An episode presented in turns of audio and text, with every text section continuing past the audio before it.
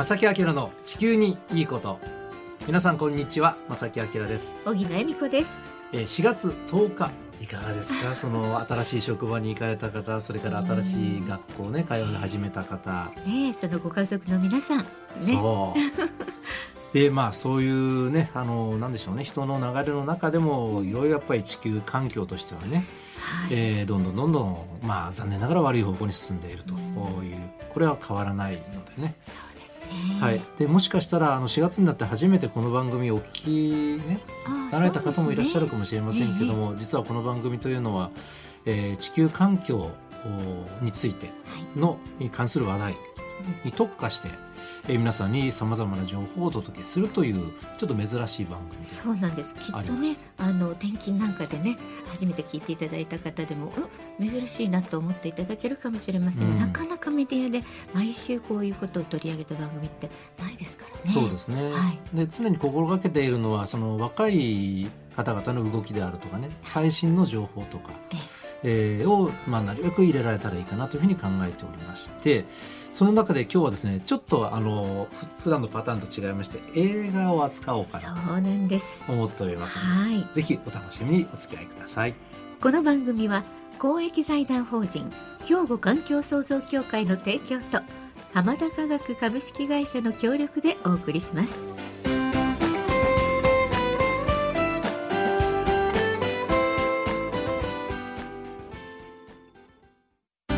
兵庫環境創造協会。2050年脱炭素社会の実現に向け兵庫カーボンニュートラルセンターとして環境と調和した未来を目指し脱炭素化への取り組みや自然環境の保全再生など皆様と共に進めています。環境適合型社会の実現を目指して兵庫環境創造協会。お父さん何してるえ店で使ってた揚げ油捨ててるけど。んもったいな油ってリサイクルしてハンドソープにできるねんで。油がハンドソープに？浜田科学ってとこに頼んで回収に来てもらい SDGs や。使用済みの天ぷら油をリサイクルで再び資源に。さて今日のテーマはですよね。火災火事。家事。なんですね。はい。森林火災の話を少しさせていただこうかなと最初には思います。はいうん、実は地球温暖化が進むと規模の大きい火災が起きやすくなってええしまっているという現状が実はあるんですね。はいで一つ例を挙げますと、えー少し前ですが2019年の9月頃から翌年2020年の1月ぐらいにかけてオーストラリア南東部のニューサウスウェールズ州やビクトリア州、えーこの辺りで大規模な森林火災が相次いで発生しました。ましたねこれは日本でもね、あの、ニュースとして入ってきております。結構大きくね取り上げられました、えー異常な高温うん乾燥、熱波この辺りが原因となってかなり長く広い範囲にわたって、えー延焼してしまったという火事それもとんでもない広さになったんですね。はい。実はねこれあのなぜ今回取り上げるかというと僕たち私たちに非常に馴染みのある動物がちょっと大変なことになってると。うん。あの可愛い可愛い。そうなんです。動物さんがあのシドニー大学オーストラリアのねシドニー大学の生態学者の方はですね、ええ。この火災によって約4億8,000万の哺乳類鳥類爬虫類が死んだと実は推定されてるんだそうです。でこの、ね、2019年に起きた火事の現場はですね、あのユーカリという木がたくさん植わっていてというかね、まあ、ええ自生していて、はい。でそこに住んでる動物といえば皆さんご存知コアラなんですね。ですね。でこの現場というのはえコアラの生息地として知られていまして、ええ。ニューサウスウェールズ州では1万5,000匹から2万8,000匹のコアラが生息されていると言われています。なんかユーカリの木がまたよく燃えるそうですねそうそうユーカリって油分含んでるんですよね。でこの場所で起きた山火事によって地元のメディアはですね、最大なんと8,000匹のコアラが4ヶ月以内に死んだんじゃないかというふうに考えられているという報道をしております。当時の火災のこう写真とか動画って実はネットに上がってましてね。上がってまね。まあ、ちょっとかわいそうな悲惨な状況ばっかりでしたね。いや本当に。でオーストラリアのですね環境省はこのようなこともお言っております。この地域に生息するコアラのうち30%以上が死んだ可能性があるとまあただですねあの絶滅はもちろん免れて保護は進んでいるとも聞いていますけれどもねでもひどい状況になってしまったんですね。ですよね。でこのオーストラリアの大規模森林火災の最中ですね2020年だから火災がは始まった翌年ですね、はい2020年の1月5日にこれ日本時間では6日になるんですがアメリカで開催された第77回ゴールデングローブ賞授賞式オーストラリア出身の俳優さんラッセル・クロウさん有名ですよね。ね。ラッセル・クロウさんがはい。テレビ・ムービー部門で主演男優賞を受賞したんですが火災から家族を守るという理由で授賞式を欠席されました。で会場でメッセージが読み上げられたんですね、えー森林火災は間違いなく気候変動によるものだ。えー科学に基づいて行動し世界の動力を再生可能エネルギーに移行し地球を尊重する必要があるそうすれば私たち全員に未来があります。という内容だったもう警鐘を鳴らしてくださったんですね。そうなんですね。自ら欠席することとこの大きなメッセージですよね。うんで実はあの今回このオーストラリアの、ね、山火事を、ね、取り上げましたけれども実はこの年2019年から2020年にかけてって割と広い範囲にわたってあちこちで実は大規模な火災が起きていて、えー昨年から今年にかけても例えば昨年でしたらね、えっとアメリカのカリフォルニア州であったりとか、それからヨーロッパ、えーギリシャとかスペインもともとまあ割と乾燥した地域なんです。がこの辺りでもかなり規模の大きな火災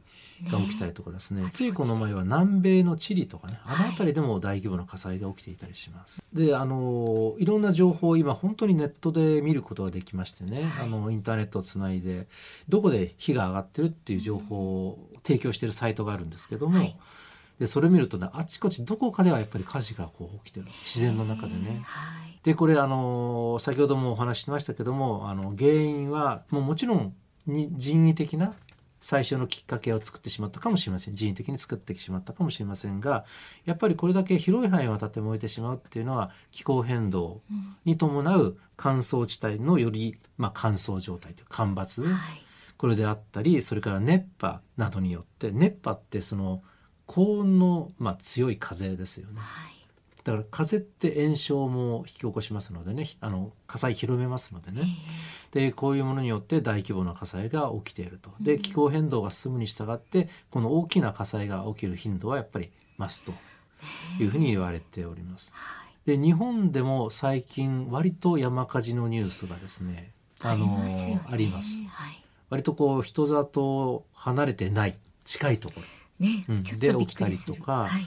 えーしてます。まあ、これから実は湿度が上がるシーズンになるなるので、はい一番やっぱり冬とか春先が一番火災って多いんですけれどもまだまだやっぱり油断しないでね、えーなんせこの気候変動ってこれからどんどんねあの激しくなってしまいますのでねあの注意していただきたいと思います。えー思います。でですね後半なんですが実はねそんな中この火災を扱った映画これがですね先日公開になりました。はい。これ見るとね火は怖いって思います。気候変動って気候が変になってしまってね異常気象が頻発したりするっていうイメージしか持たないかもしれませんけども実はこれ火災も引き起こしやすくなるんですね。普段そのね街中で消防車が走ってるあの、えーいわゆる僕らが身近な火事というのかな、はい。えーそれと気候変動って実はねあんまり関係ないようであるんですよ 実はねすごくあるんですねですよね。火災が起きやすくなってますので、ね。そのあたりも含めて、えー後半ね、えーこの話題引き続きお届けしたいと思います。正木明さんの地球にいいこと頑張ってねえさてこの番組ではですね、まあ、環境問題を取り上げて、まあ、リスナーの皆さんにいろいろ問いかけたりですねあの取り組む課題を提供したりとか、えーまた実際に活動されている方を紹介したりとかねそういう内容でお届けしてるわけなんですが今回はちょっとねあの形変えまして、ノートルダム炎の大聖堂の映画を取り上げさせていただいて、えー火災をテーマに、えー生活の中での防災についても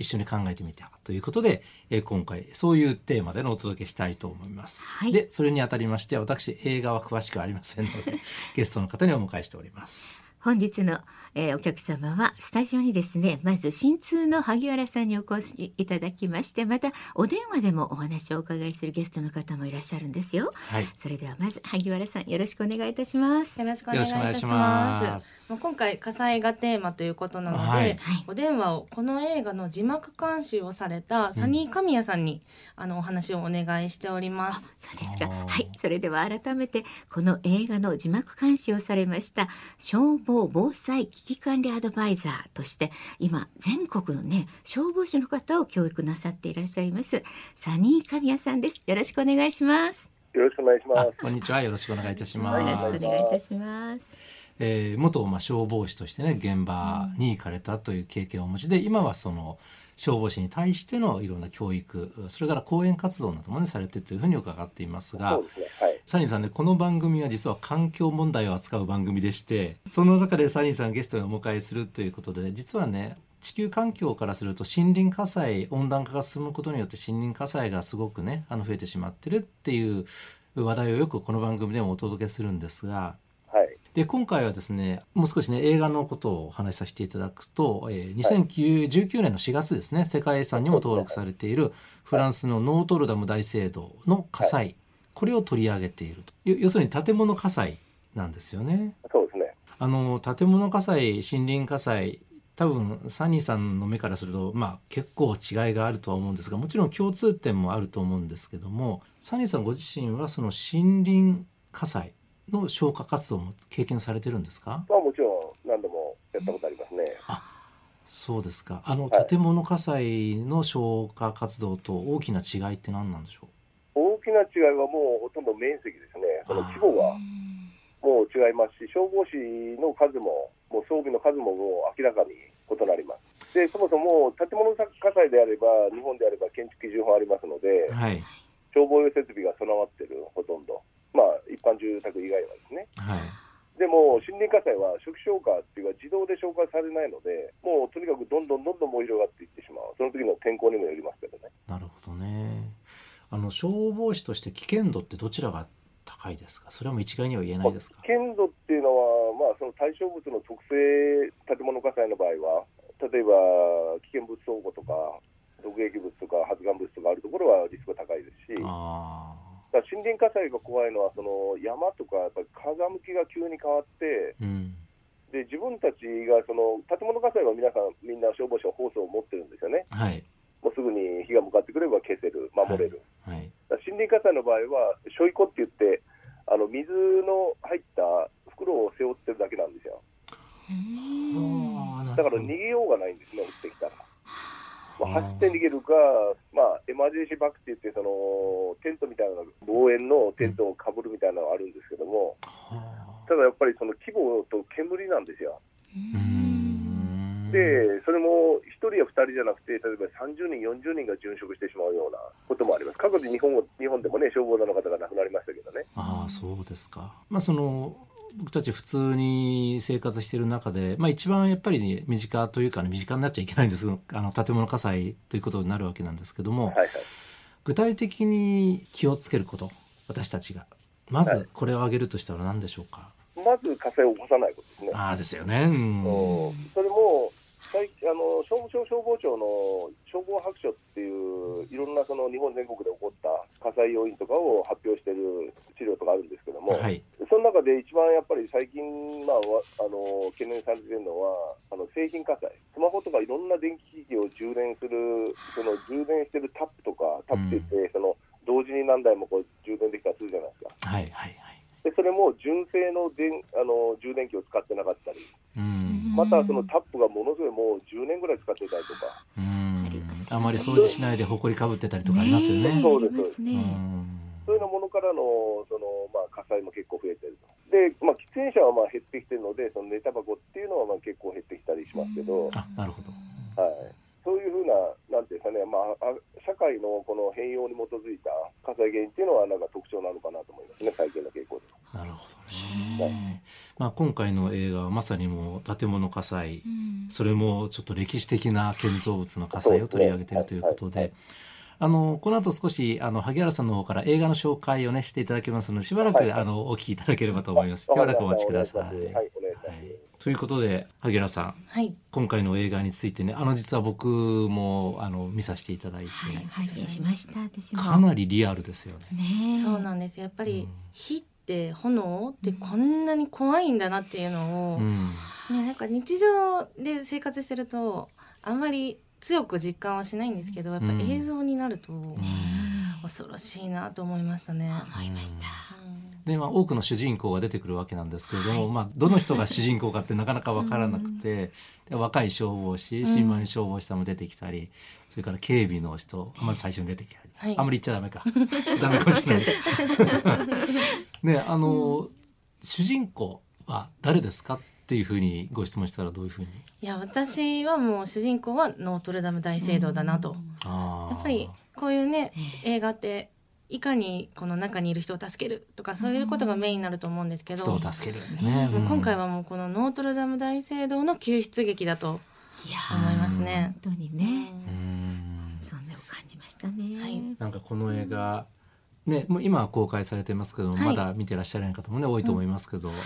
どのような映画なのか簡単にご紹介いただけますか？はい、この映画はあの2019年に起きたノートルダム大聖堂の火災を、まあ、なるべく CG を使わずに、まあ、一般の方の映像であったりセットを用いたあの描いた作品なんですけども世界遺産の火災かなって思うんですけど、うんやっぱ私たちの日常と共通しているところもたくさんあるので、うんそこを重ね合わせながら見ていただけたらなと思います。ああなるほど。あのセッ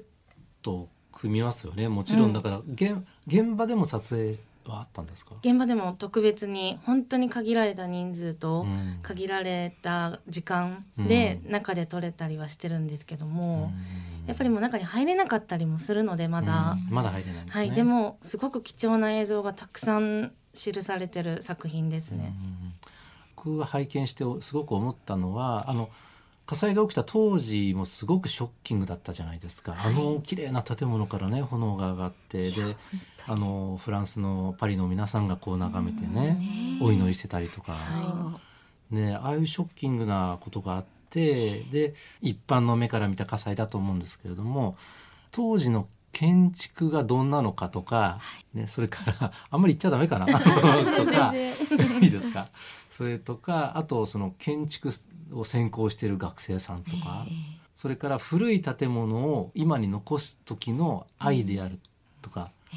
体制であるとかっていうのは結構わかりますよね。そうですね、まあ、問題点もありますし、まあフランスの話と思ってみるかって言っても日本にも京都であったり、まあ、もちろん神戸にも遺産はたくさんあるので、本当に他人事じゃないなって思います。そうですね、まあ、これから暖かくなってくるとね、あのちょっとずつこう火から目が離れていく時期でもあるので、改めて防災という意味でもこの映画ってすごくや今公開ってめちゃめちゃタイミングいいなと思うんですよにそう思いまね。す。もうね、本当にこの、あの火事の時の後も日本でもね、沖縄で首里城がっていうこともあったりしましたから、うん本当一言ではないですよね。ね、そういう意味も込めて、はいえこの映画ね今回この番組で紹介させていただきました。え今回はノートルダム大聖堂の火災を取り上げた映画から私たちの日々の防災意識と環境問題についても考えるきっかけになればとゲストをお迎えしてお話をお伺いしました。サニーさん最後に一言私たちが一番気をつけること教えてください。一番私がまあお伝えしたいことは、命は一つってことですね、Life is one って英語で言うんですけども、やはりそのこれ、まあ、重要文化財であっても、ですねやっぱりたった一つ一つのかけがえのない、もう世界にのたった一つのその、まあ、重要文化財なわけで、そういう意味では、まあ、命に等しいと思うんですね。うんので、それらをやはりきちんと尊厳を持って、具体的に守れるような海をやっぱりきちんと、ね、日々、皆さんも考えて、失ったら戻ってきませんのでね、本当ですよね、大切に守っていただきたいなと思います。ありがとうございましたた。改めて、え新通の萩原さんと、そしてね、えー全国の消防士を教育されています。消防防災危機管理アドバイザーでいらっしゃいます。サニー神谷さんでした。ありがとうございありがとうました。ございました。ありがとうございました。兵庫環境創造協会。2050年脱炭素社会の実現に向け兵庫カーボンニュートラルセンターとして環境と調和した未来を目指し脱炭素化への取り組みや自然環境の保全再生など皆様と共に進めています。環境適合型社会の実現を目指して兵庫環境創造協会。お父さん何してるえ店で使ってた揚げ油捨ててるけど。んもったいな油ってリサイクルしてハンドソープにできるねんで。油がハンドソープに？浜田科学ってとこに頼んで回収に来てもらい SDGs や。使用済みの天ぷら油をリサイクルで再び資源に。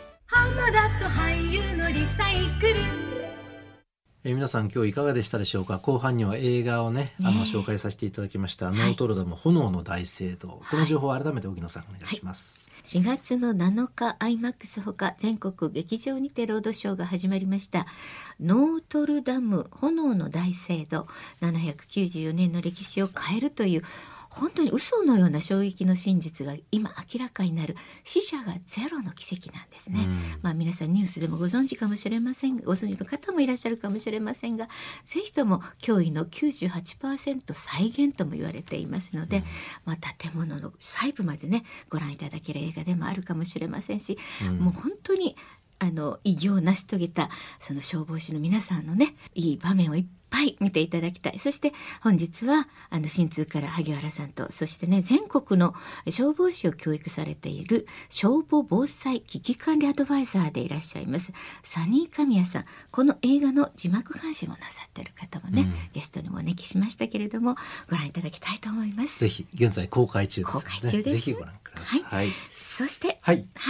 えーこの番組5周年を記念しましてですね、兵庫環境創造協会より、なんとエコバッグのプレゼント、今月末まで、えー募集したいと思います。5名の方にプレゼントしたいと思いますから、どしどしご応募ください。はい、お待ちしておりますおはがき、お便りの場合は、郵便番号650-8580、ラジオ関西、正木明の地球にいいこと、ファックスでは078-361-0005、メールでは、まさきアットマーク、jocr.jp こちらまでお寄せください。お待ちしています。はい、お待ちしております。また番組のご感想などもね、合わせてね、えー先ほどのね、宛先の方にお送りいただければというふうに思います。このエコバッグは、あの、保冷、保温機能ついてますから、これから重宝するとそうです。思いますので、ね。夏でも冬でも。どしどしお寄せください。はいということで、正木明の地球にいいことはこの辺でお別れいたします。ご案内は正木明と、荻野恵美子でした。それではまた来週。さよなら。この番組は公益財団法人兵庫環境創造協会の提供と浜田科学株式会社の協力でお送りしました。